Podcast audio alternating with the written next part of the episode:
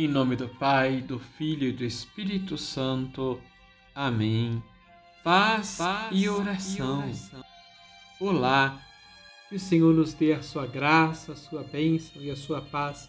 Que esse tempo quaresmal seja propício para rever a sua vida aos olhos de Deus e para reorganizá-la em direção do amor.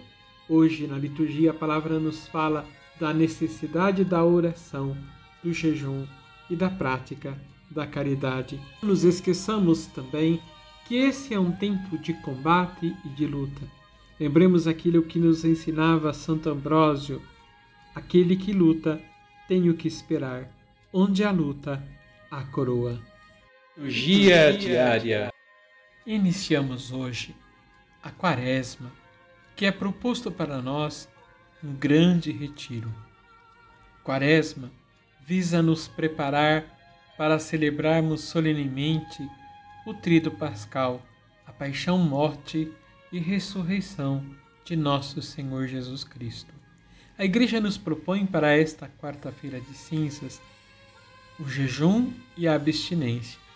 Estão obrigados ao jejum aqueles que são maiores de 14 anos e até os 59 anos estão obrigados à penitência ou abstinência aqueles que têm a partir de 14 anos sem limites de idade. Abramos o nosso coração nesse tempo quaresmal para a nossa conversão, para a transformação das nossas vidas, porque a quaresma quer nos preparar para este encontro com o ressuscitado, e para isso é preciso arrancar de nós tudo aquilo que é sinal de morte, de pecado e de falta de amor. Vamos rezar. Vamos rezar. Dá-nos, Senhor, nesse tempo quaresmal, um coração contrito e arrependido. Que aproveitemos a graça de Deus atuante na história. Que possamos aproveitar, Senhor, esse tempo de olharmos para o mais profundo de nossos corações e para revermos a nossa vida aos teus olhos. Que o fruto desta quaresma seja a conversão minha e de cada um de nós que estamos rezando juntos.